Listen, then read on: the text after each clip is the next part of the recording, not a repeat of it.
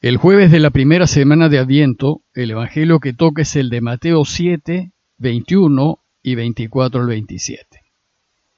En aquel tiempo dijo Jesús a sus discípulos, No todo el que me dice Señor, Señor, entrará en el reino de los cielos, sino el que cumple la voluntad de mi Padre que está en el cielo.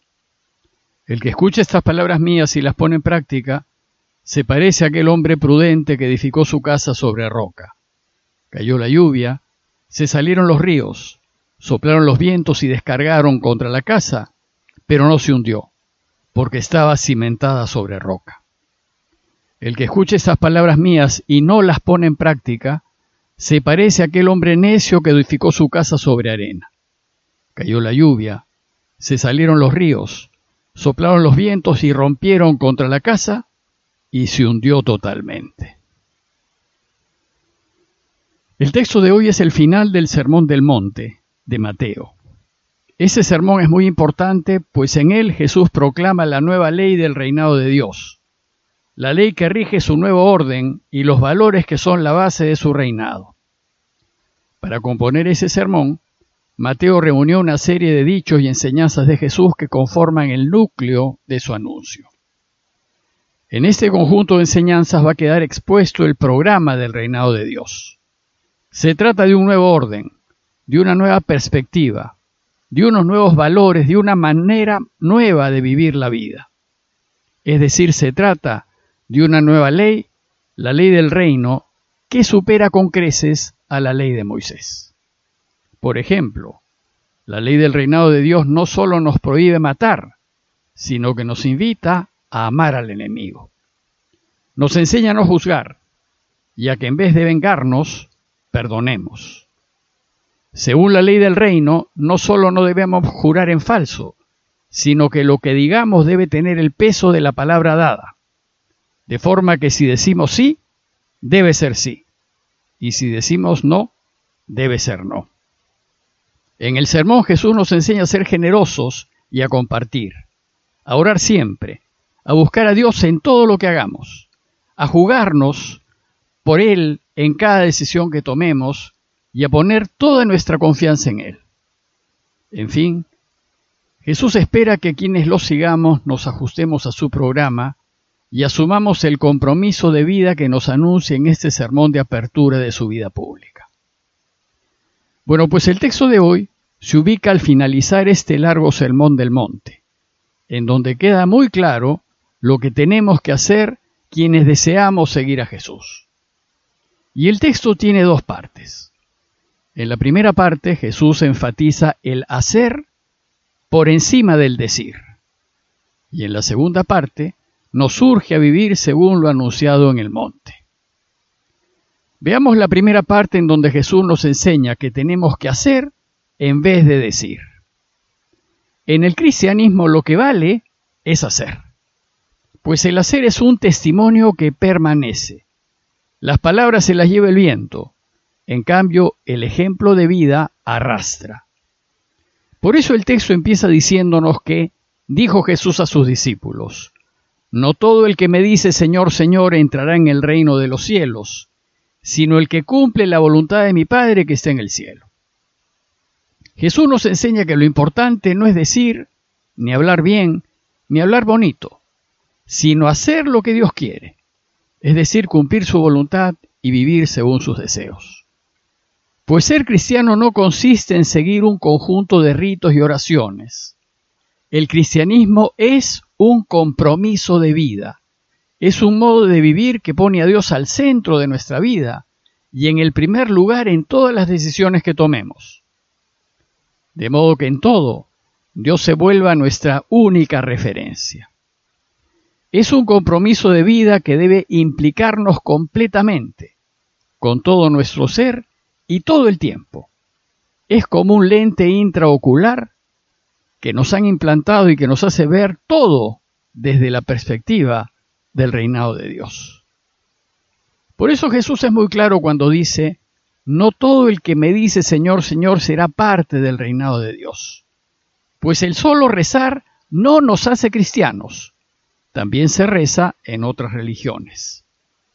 Podemos estar rezando rosarios y participar de toda celebración religiosa que se organice, pero hacer solo esto no nos define como seguidores de Jesús.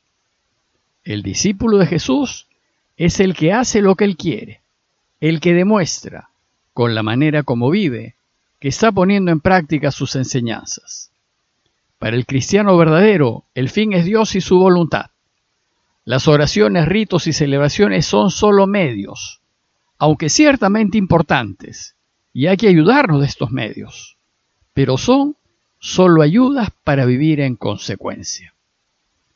Decir pues Señor, Señor debe servirnos para reforzar nuestro modo de vivir cristianamente. Si no hace esto, es decir, si después de decir Señor, Señor, seguimos abusando de los demás, engañando, mintiendo, siendo infieles, corrompiendo y corrompiéndonos, entonces simplemente no somos de los suyos y no participaremos de su reinado.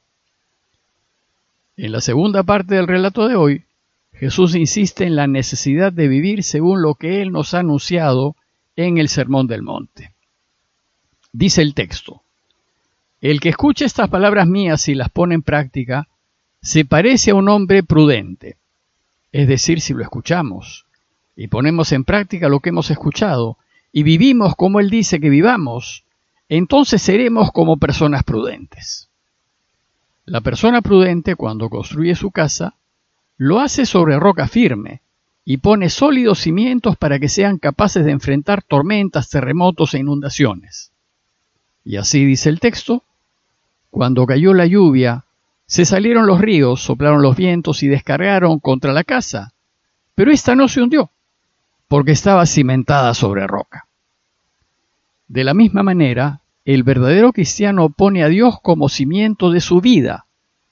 Y cuando Dios es el cimiento, toda nuestra vida florece y resiste cualquier embate.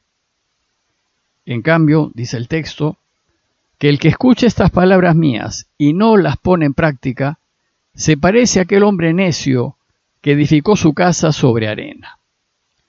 No poner por obra las enseñanzas de Jesús es propio de imprudentes, es como construir una casa sobre arena, y solo el necio y el insensato lo hace.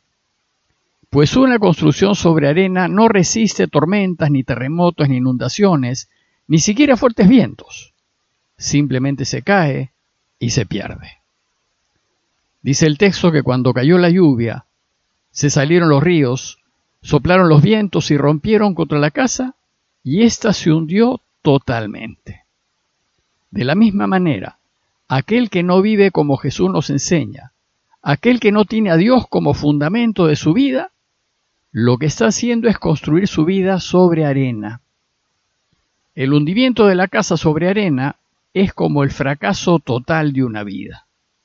Es una derrota, una vida no plena y más bien llena de decepciones.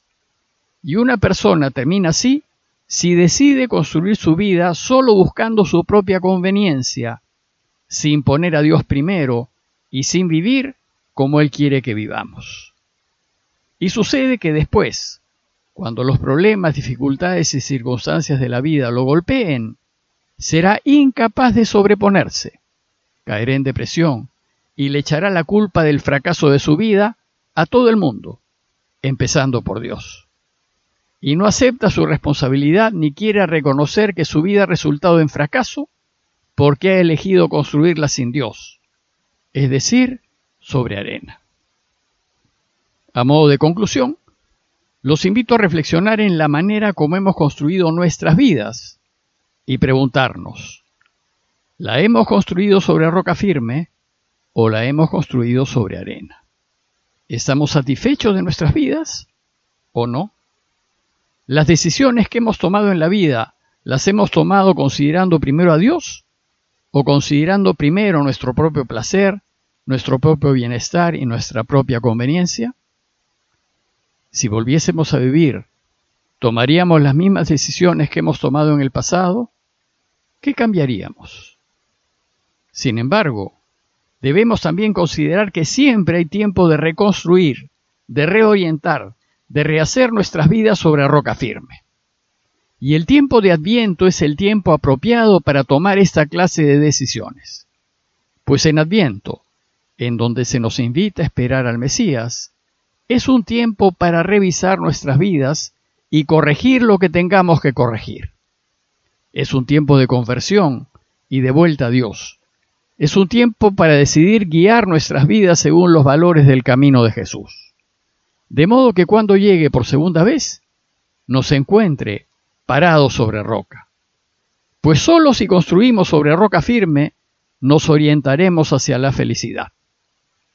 Pidámosle pues al Señor que nos dé luces para revisar nuestras vidas y fuerzas para tomar las decisiones que nos reorienten a Él, a fin de vivir en adelante como Él quiere que lo hagamos.